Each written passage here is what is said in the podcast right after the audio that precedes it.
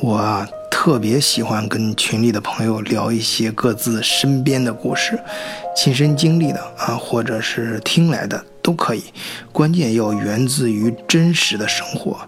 我这个系列的故事呢，素材都是来自于海外华人的真实的创业和生活故事。今天呢，和群里的多多同学聊到了异地恋的问题啊，这是一个海外华人中常见的很有意思的话题啊。在异国求学或者工作打拼、谈恋爱的小情侣，或者甚至是夫妻啊，分居在两国那是再正常不过了啊。特别是早些年的时候，由于这个交通成本呢、签证啊等等原因，想见上一面呢，那还真不是一件很容易的事情。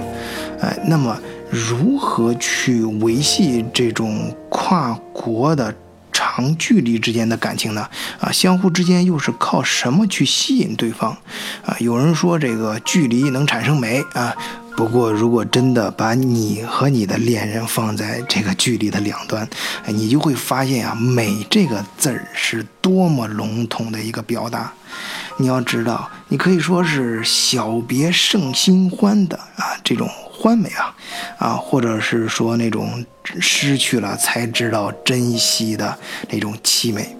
哎又或者说啊，这个时间和空间可以导致让咱们，呃，更好的去认识彼此。你还可以说啊，它是淡化了那份情，啊，这种距离还会有时候啊，有时候还会扭曲了那种缘分。不管怎么说吧，但我总觉得啊，人生最美妙的就是咱不需要给出它具体的答案。有时候啊，人生拐角的故事。真的不用去想那么多啊！这就像你偶遇了一盘美食佳肴，哎，享受它的味道，哎就行了。进进入今天咱们这故事的主题啊，今天咱这个故事的主角呢姓程，哎，是真的，我那个朋友还真是姓程啊。呃，不过老规矩，咱们都用代号，我们就暂且叫小程吧。小程啊，当年跟我都在海德堡，我们关系不错啊，经常在一块厮混。小程呢，他的家境其实很不错啊，不过呢，不是说特别有钱那种啊，只是他的父母很会理财。哎，他在北京上学那时候，他就上的是那个北理工，从外外省考进去的。呃，他父母呢，当时就特别特别，嗯。当然，咱现在是往回看啊，但是我相信那个时候看人家父母是有目光的，就在北京直接买了房，算是以房养学吧。尽管如此啊，哎，这个小程他有一阵儿不知道怎么回事，就反正就经常拉着我去去别人家门口捡东西。说到在德国捡东西，我想只要在德国留过学的朋友啊，尤其是早些年留过学的朋友，对这事儿一定不陌生。啊，现在新来的这些新一代留学生可能对这些事情都看不上眼了，但是在我们在德国上大学那时候，家里的呃东西，包括家具啊，还有各种各样电器啊，基本上都是捡来的啊。反正我自己啊，就捡过三个电视机啊，不不是一块儿啊，是轮流就捡到一个更好的，把原来的给送给别人或者是扔掉啊。当然都是。淘汰就是那些德国人家里淘汰出来的一些老款，不过这个东西我们倒不在乎啊。你要知道，这不要钱的东西，但凡能用，哎，它就是宝贝。不过德国家庭主妇爱干净这个习惯，同样也会表现在他扔东西的时候。啊，嗯，比如你他的他的家具，他拆开都会整整齐齐的，这个桌子呀都是板儿和腿儿都分别放，然后呢还还会把所有的螺丝，呃，都会用塑料布包起来嘛，这就害怕下雨淋坏啊，会把它包好，然后嗯用透明胶粘到桌子腿儿或者粘到其他哪个比较显眼的地方，哎，你捡的时候就能看见，你就拿回家就可以组装着用。我自己啊，还非常清楚的记得，我曾经捡过一盆餐具，哎，它不仅是每一个都洗得非常干净，而且每一个盘子和碗呢，它都是用那种厨房纸给包着，生怕相互之间被刮蹭。哎，那 那次啊，我真的是印象特别深刻，因为从那之后啊，那我那块儿就真的是成了狐朋狗友扎堆做饭的重要据点儿。那么现在如果听到这个音频的在德国的朋友可能会问：那去哪儿捡呢？什么时候捡？哎，这个不要着急啊，在呃，在每一个城市的市政厅都会给出一个这样的卡兰德啊，看就是这种类似于台历啊什么这样东西，上面都会注明啊哪个区是什么时候可以扔旧货。当时啊，其实我们还是 还是挺佩服这小程同学的啊，他这这这哥们儿啊，他特别会拼凑啊，咱们有的地方叫叫拼对儿啊。呃，拼对啊，有有咱有地方，就是他拿着各种呃本身自己有缺陷的那些东西，就别人扔的东西，有些东西也是，呃，有有有有些地方不完整吧，但是他能够把它们呃捡回家之后重新组合，哎，就能焕然一新，成为一个比原来各自的价值都加在一起还高的哎一个东西，呃，所以啊，这哥们儿家里的东西，反正。他有有的人就好捣鼓啊，这这这他这是一种天赋啊。有的时候，那反正他家里早就配置完毕，呃，没有什么可捡的东西了。所以我就很纳闷，为什么那一阵非要拉我去捡东西。后来啊，在我多次逼问下，才知道这小子原来是为了迎接他的女友的到来。哎，所以这次他下定决心要再一次升级自己的家居。说到小程的女朋友，哎，我还真不知道该说他是幸运呢，还是不幸运。你听啊，这哥们儿是一个来自江西的小伙子，在北京邂逅了一个美国女孩，然后又跑到德国来跟这个美国女孩异地恋。哎，这就又说到今天咱们一开篇就谈到的异地恋的问题，啊，这小程啊，用他的话来说，这哥们儿就像是中了异地恋的魔。哎，他第一个女朋友就是在他刚上大学的时候，哎，就交往到一个外地的网友。这哥们儿啊，他实在坚持不下去，说不行呀，这这要分手，这这不在一起怎么能行呢？哎，谁知道呀？他一提出分手，这以往本来都是等着他去看他的这个小女朋友，啊，却突然站了一夜的火车来北京找他。于是啊，关键时候这哥们儿又心软了，哎，就这样子又硬耗了两年，直到嘿小程发现他自己其实只是对方的一个备胎。好吧，这个大学，嗯，眼看着就要到了最后一年，哎，小程要抓住青春的尾巴，好好风流一年。结果他惹上一个空姐，还是特粘人那种，就是一到北京，哎，就得跟他腻在一起。出勤的时候啊，一下飞机就得跟他视频聊天，哎，这下好了。在那个女朋友的视频的背景当中，哎，小程同学发现了世界各地好奇妙呀，世界好大，哎，他要去看看。啊，跟这位空姐的这段恋情啊，结束的倒不怎么困难，分分合合倒是其次的，主要是两人三观差距太大，哎，彼此的朋友圈并没有产生相互吸引的效果，却相互离开，那也是自然而然的事情。哎，就在这时候，小程在长城上放飞自我的时候，遭遇了美国女孩小兰。这个哎，正打算要出国留学的小程来说，那一下子就被吸引住了。哎，小程想，这一次一定要告异地恋，我飞美国找你去，哎，我就在你那儿待着，哎，我看怎么再分开啊。说来也是天意弄人呐，啊，这个北理工的高材生啊，可以说是当年的单科状元，那什么单科就是。有些科不行，嘿，他其实其他科还还都不错啊，他唯独英语不行。当年没考上清华呢，就是差在这外语成绩上，啊，即便有个美国的小女友，哎，在英文给他开外挂，但。他还是不开窍，这不管是雅思还是托福，他考了很多次，但就是达不到人家学校的要求。哎呀，最后怎么办？一想，这只能曲线救国了。哎，这不行，咱就先去德国吧，去德国海德堡读个硕士研究生，然后再设法飞往美国。不过这美国的小兰呢，倒是非常善解人意。哎，她也申请交换生来到德国海德堡留学一年。好，哎，这就接上我刚才说的那茬事儿了。哎，他女朋友要过来，哎，就拉着我去捡东西。升级他的装备，不过我想你自己就捣鼓呗，你不是好捣鼓，你自己去弄了就行了。这为什么拉上我？还直到有一次我发现了一个非常非常好的大床垫，哎，才恍然大悟。因为我们原来，你看我跟小程，我们就是各自虽然是各自租房，但但我们住的都是单人床嘛。女友来了，他就想换一个大床垫，双人床改成双人床呗。哎，这这哥们儿还功夫不负有心人，还真让他给等着了。哎，还真就学不上这么一个大床垫，还是非常好的一个。我记得当时是北欧的一个牌子，具体哪个国家记不清了，反正就是就是我们自己就是垂上去啊，怎么的就是感觉非常好，哎，也也显得很新。那没办法，当然硬拉着我去抬，那那朋友嘛，那抬就抬呗。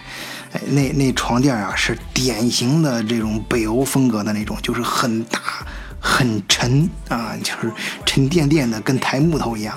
呃，去过海德堡的朋友知道啊，那还是在山窝里的一个城市，那个就是通风效果不是很好。夏天的时候特别热，所以我们没没有走几步就累得满头大汗啊。你说那个小城啊，它还好，哎，因为他想着他可以想着。和他女友以后在床垫上的这些美梦啊，再累也是欢心的。但我就惨了，我我的脑子里那可只有累了。不过就在我感觉走不动的时候，哎，突然发现，哎，有人扔了一个自行车，哎，尽管是坏的啊，但我我们俩一想啊，就是能能转圈不就行了呗？随便给他拾到拾到，呼啦呼啦，能能能转圈，推着这床垫走，哎，一个人推着，一个人扶着，这不就好多了吗？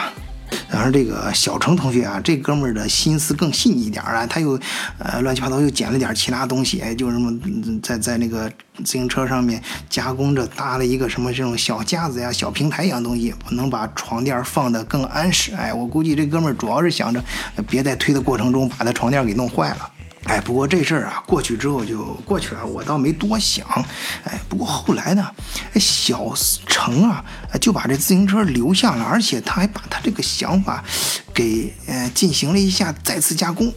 哎，不仅把它修好了，而且还加入了很多自己的一些创意啊。就是我我想，在这个小 C 不知道有没有听友也有这种情节啊，但是这个很多少年心里。呃，都有一个踩单车的少年，哎，都有一个，呃，这方面的情节啊，就可能是看某些电影吧，呃，留留下的这种东西。反正总而言之，小程就对这个捡来的自行车呀，做了很多种的这种加工和改装。哎，说到这儿啊，我就再插一小段啊，就是。其实德国大学啊，从很早的时候，哎，就有咱们中国这两年流行的那种创业孵化器了，而且跟企业都有密切的联系。关键背后还有很多政府，哎，从资金上的一些支持。所以一般大学都有自己的创业平台，哎，还还还还有老师带着你，就是你的导师会支持你。小程啊，当时。捣鼓这东西，哎，没想到还受到了当时大学这个创新平台的支持，哎，他本身自己也是学物理电学这一块的，所以他弄这东西的时候还真的挺巧妙的，可以挎在自行车后座上，哎，用的时候可以拿下来折叠成筐，啊，也可以打开，嗯嗯，把它变成更大的这种东西，啊，比如当成椅子，啊，郊游的时候甚至可以撑帐篷用。后来，就受到平台支持之后，它可以融入更多的一些技术嘛，啊，就就给它加了一些动力装置，啊，就也算是新能源电池吧，啊，其实早几年的时候啊，业界就已经意识到这个新能源汽车的瓶颈其实就是电池。但这个瓶颈指的是对汽车汽车来说的，如果用在自行车上，哎，那就绰绰有余了。而且这欧洲人呢，尤其是德国人，喜欢在假日的时候骑自行车去远足，啊，这种还有这种绿色出行啊，反正种种这种情节吧。在野外露营的时候，它这个自行车电源又可以当成哎露营平时的这种电源，可以满足很多野外生存的需求啊，而且还可以在骑行的时候人工充电。嘿，有了这种新的动力装置，反过来自行车又可以做更大的哎更有想象力的改装，比如说做成三个轮的啊，比如说再加一个拖斗。哎，这么一搞呀，这就有了自行车的体积和灵活，却有房车的效果。哎，这一弄，等到美国小女友，哎。小兰同学到德国的时候，小程同学的项目就已经搞得很有样子了。哎，这里顺便说一下啊，我刚才提到的这种德国大学的孵化器，其实在体制上人家的支持也是非常到位的。就是德国大学可以让学生申请两到四个学期的创业学期，就是不仅在你这个期间呢，呃，学校会给你资金和技术以及导师方面的支持啊。同时啊，学籍保留，哎，你要创业失败或者不顺心、不如意，没关系，可以回来接着上大学，甚至你这些经历还可以充当某些学科的学分。于是啊，我们这个心怀梦想的单车少年小程同学，哎，就申请了。创业学创业学期啊，他依靠自己的聪明能干，哎，正好又赶上新能源这风口，市场上还符合德国人的偏好，所以这项目啊，真的还是获得了一片好评。本来小程这货啊，他就是想通过这么几轮融资，哎，逐步登上人生巅峰，哎，女朋友再过来直接跟着自己干，这不就爱情和事业双丰收了吗？哎，事实。上哪儿有那么容易啊？你要知道，这德国所谓的风险投资公司，其实他们的作风啊，往往跟银行都差不多。这个在德国接触过这一行的人啊，肯定都有体会，都知道我在说什么啊。这德国本地的资本是相当保守啊。小程啊，很快就把自己从亲戚朋友那里借来的钱。这事业上受到了一点挫折，不太顺心。那么爱情如何呢？哎，如果要是说能抱得美人归，这也不错呀。毕竟原来隔着自己很远的女朋友，总算到跟前来了嘛，两人可以如愿以偿的在一起了。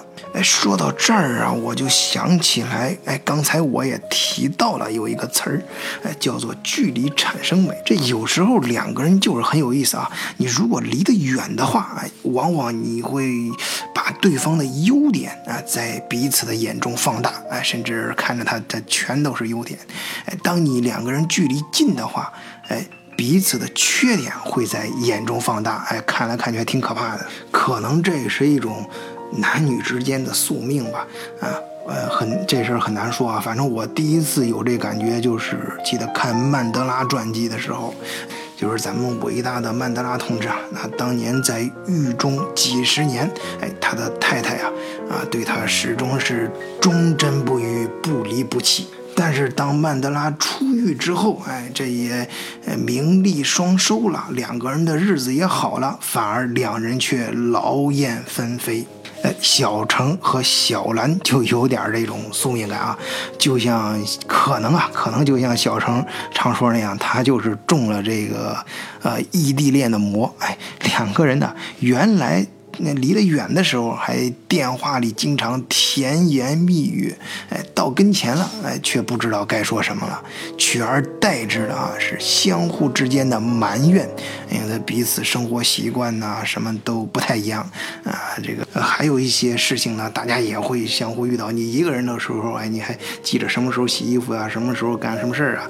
但是两个人在一起的时候，就对堆扔了，衣服只管往盆里堆啊，没人去洗啊，然后是。呃，往桌子上你扔一个酸奶瓶，哎，我扔一个烟头，哎，假日里啊，本来哎那些有些景区啊，都是想来那将来我们要在一起了，哎，去哪儿哪儿哪儿玩是多么美好，哎，真的在一起了也就那么回事儿，反而觉得无聊了。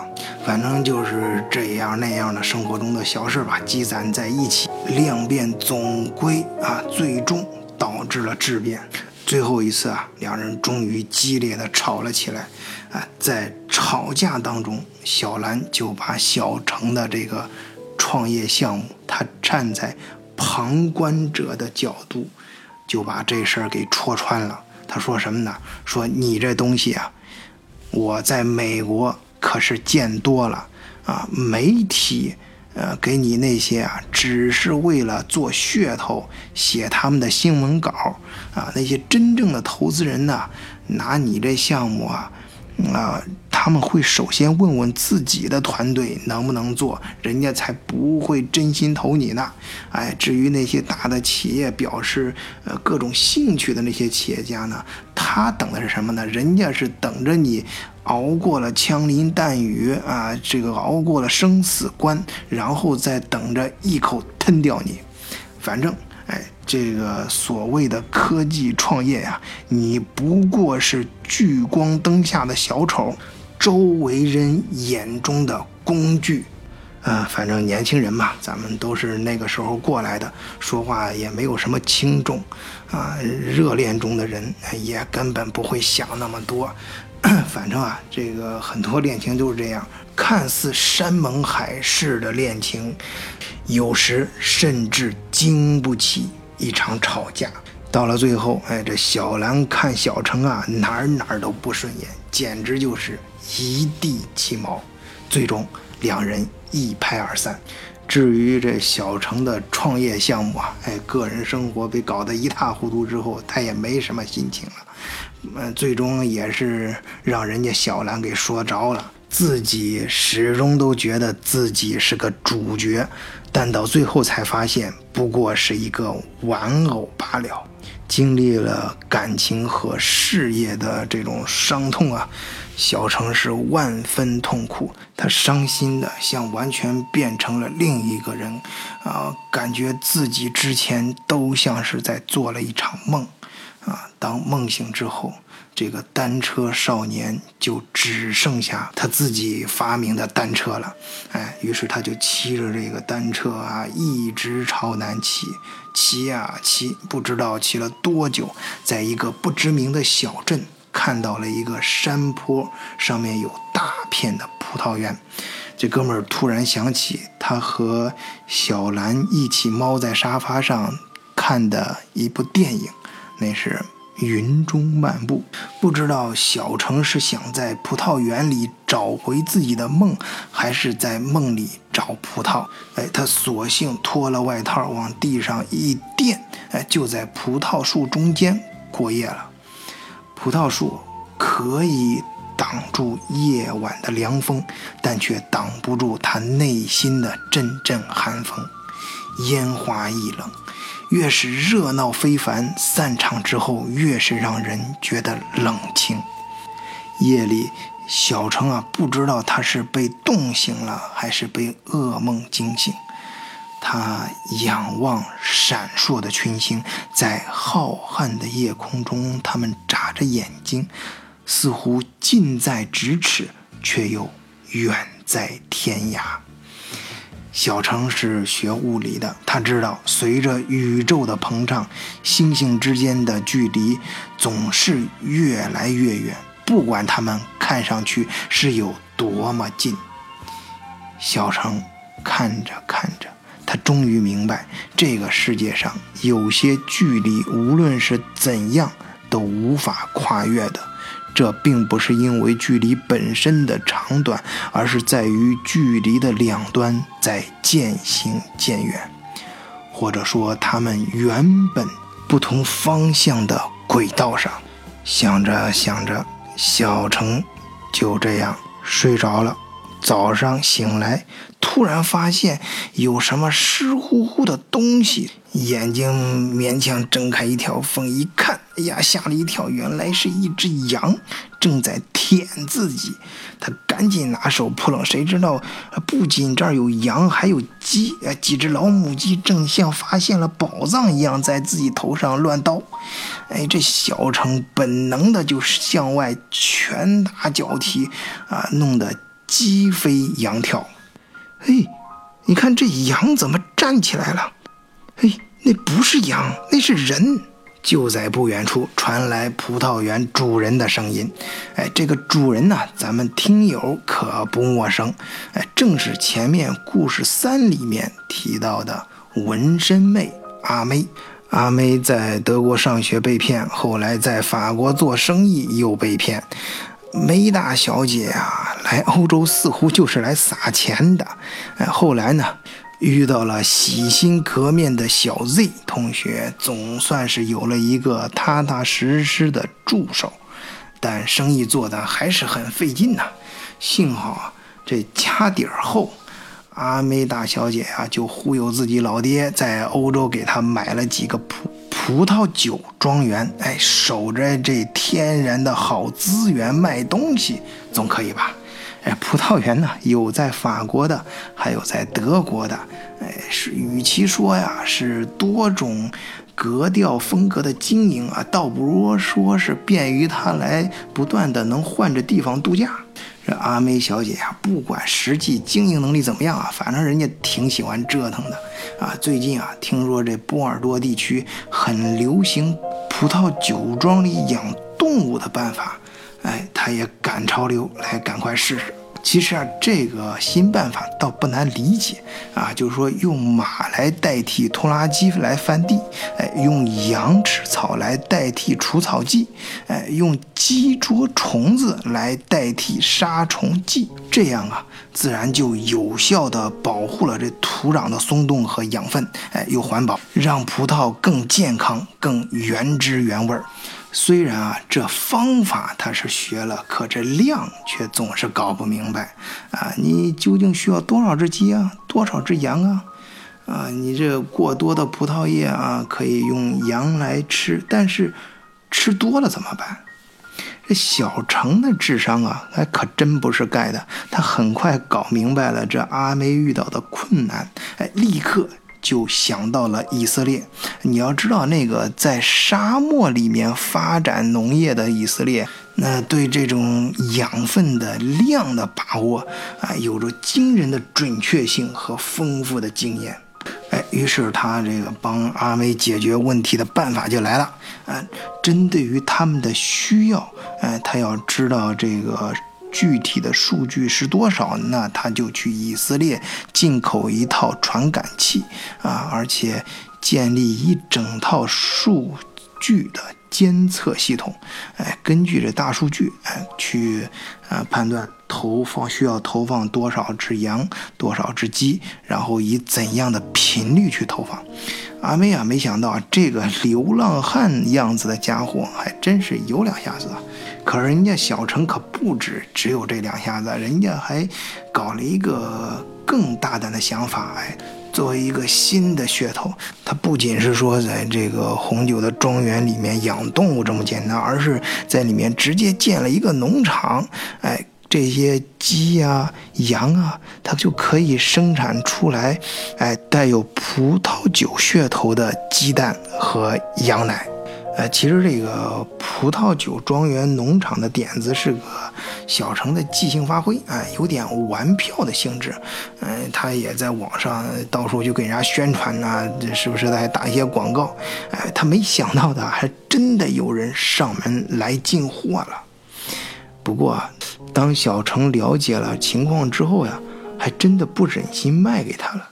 啊，那是一个意大利过来的女孩，哎，他父亲呢借了高利贷盘下了一个餐馆，但是接手之后呢，经营额不增反降，哎，女孩就跟着全家着急呗，她就突然在网上发现了小程介绍的这个葡萄酒庄园的农场，哎，也是病慌乱投医吧，她看着这小程写的广告词啊，还真挺吸引人的啊，于是啊。他就想去葡萄酒庄园里买这些特殊的鸡蛋和羊奶，哎，拿回他们饭店，搞一个新的吸引人的东西。哎，这一看，这小姑娘是从意大利来的，大老远的自己开着车过来不容易，那就坐下好好聊聊吧。哎，原来啊。他自己的老爹和老娘当年是借钱，呃，给蛇头偷渡到意大利的，就来了之后就靠着刷碗干苦力，好不容易把他算是拉扯长大，啊，债呢也还的差不多了，呃，正巧这个时候碰见一个餐馆的老板，啊，因为国内出了点事儿，急着回去，低价脱手自己的餐馆。这父母啊，本来就喜欢拼嘛，拼搏，呃，也想让女儿有一个更好的未来，哎，于是呢，一咬牙又借了一次高利贷，就把餐馆给盘下来了。然后由于种种原因吧，啊，虽然他们没日没夜的干，但是生意总是起不来。哎，这小姑娘啊，看到小程之后，哎，就像是看见了救星一样，立马交钱要买货。可是小程啊，看着这女孩天真无邪的大眼睛，他突然。回想起自己创业的时候被周围人忽悠的那个场景，哎，那时候也是有不少人在自己周围啊，就夸自己的项目多好多好，然后实际上最终都是为了推销他们自己那些本来一文不值的服务。哎，于是想到这儿啊，小程看着对方递过来的钱就迟疑了，他愣愣的不知道该说些什么。就在这时，他只感觉自己屁股上被人狠狠地蹬了一脚，回头一看，哎，是纹身妹阿梅。他还没等自己开口问呢，对方就先开口了：“你，你什么你？你帮人帮到底呀？你就把这东西给人家送到意大利去啊？你把自己的产品吹得那么牛逼，那你就得负责把你这牛逼的东西。”帮人家在店里再卖出去，哎，我又没干过餐馆，我哪知道？我不管，哎，反正你必须得帮人家搞定。如果搞不定，哎，你就在人家家还债吧。我靠，这这个小程看着这阿梅啊，没想到长得这么秀气的女人却如此的凶悍。好好，反正我跟你也没啥道理好讲的。哎呀，回头又想想，自己从学校里出来不就是为了散心吗？啊，想想看，跟着这女孩去意大利玩一圈也不错。反正到时候脚在自己身上长着，想到哪里那还不是自己说了算吗？于是啊，这一路上，意大利女孩听小城轻描淡写的讲述了自己的经历之后，对小城崇拜的是不行不行的。啊，其实啊。小程的真实经历，他还真不敢讲那么多，呃，因为除了那一小段精彩的篇章之外，大部分都是他自己的伤心和失败。不过，小程对女孩的故事倒是非常好奇，小程完全可以脑补出这女孩的成长经历，充满了艰辛和苦难，但是他的言谈中却听不到。半点的悲情，反而是充满了对美好生活的向往和希望，对周围人的感恩。到了意大利，哎，一进餐馆，这女孩的爸爸一看就觉得纳闷儿啊，你这卖鸡蛋和卖羊奶，又不是卖空调，怎么还派人来负责安装呢？这老爸嘟囔着，不料被老伴儿狠狠地掐了一下。哎，老伴儿咬在他耳朵边说：“你这猪脑子，显瞎呀！这是咱妮子找的男朋友，不好意思跟你直说罢了。”哎，来来来，小伙子，来阿姨这里吃水果。哎，紧接着小程就被和风细雨的插起户口来。小程的尴尬咱就不用说了啊，不过他倒觉得。这家人有种说不出的淳朴和亲切，这让小程同学第一次感觉到，他就是想单纯的帮一个人，以前从来没有这种感觉，非常单纯的，没有任何杂念的想帮一个人，做好一件事儿。说到小程的智商，还真真不是白给，哎，他很快发现这家餐馆啊是。介于传统的这种点餐制和现代的快餐厅之间的那种形式，哎，这也是华人在海外开的中小餐厅的常用的模式。哎，这家人干活呀还真是实在，不过这实在的有点过头。你要知道，意大利中餐馆竞争那是相当激烈的，光米兰，哎，米兰市啊，它就有六百多家中餐馆。呃，小程遇到这家人呢，看上去忙得很，但算下来根本没挣到什么钱。其实想搞清楚这个餐馆啊，这个小餐馆的运营诀窍啊，并不难，也不复杂。小程啊，首先是把所有的客人都分类啊，做好数据的记录和分析，然后根据这个客人展现出来的这些数据模型啊，去定量的进货和备菜，这样啊，就能够更有效的在高峰期提高翻牌率。经过优化之后啊，客人这边的吃的也感觉更满意了，而嗯，这这老两口干的啊，也觉得自己这劲儿啊都能用到地方啊。结果呢，这餐馆的生意自然是越来越好。没过半年，哎，他们就把高利贷给还清了。后来，小程同学还是回学校接着读书了，啊，但是呢，他一到假期就往意大利跑。哎，那家人呢，也在小程的帮助下，放弃了竞争激烈的餐馆生意，而是转做起食品批发。专门给中餐馆供货，哎，这样呢就能够更大的发挥出小程的这个数据模型的威力。哎，听友啊，也许还想问小程的爱情去哪儿了？跟谁在一块儿？哎，这个呀，咱们以后慢慢说。啊，反正小程啊，他不着急，他知道这人和人之间总归都是有距离的，这并不是问题，问题是要清楚。距离是越来越近了，还是越来越远？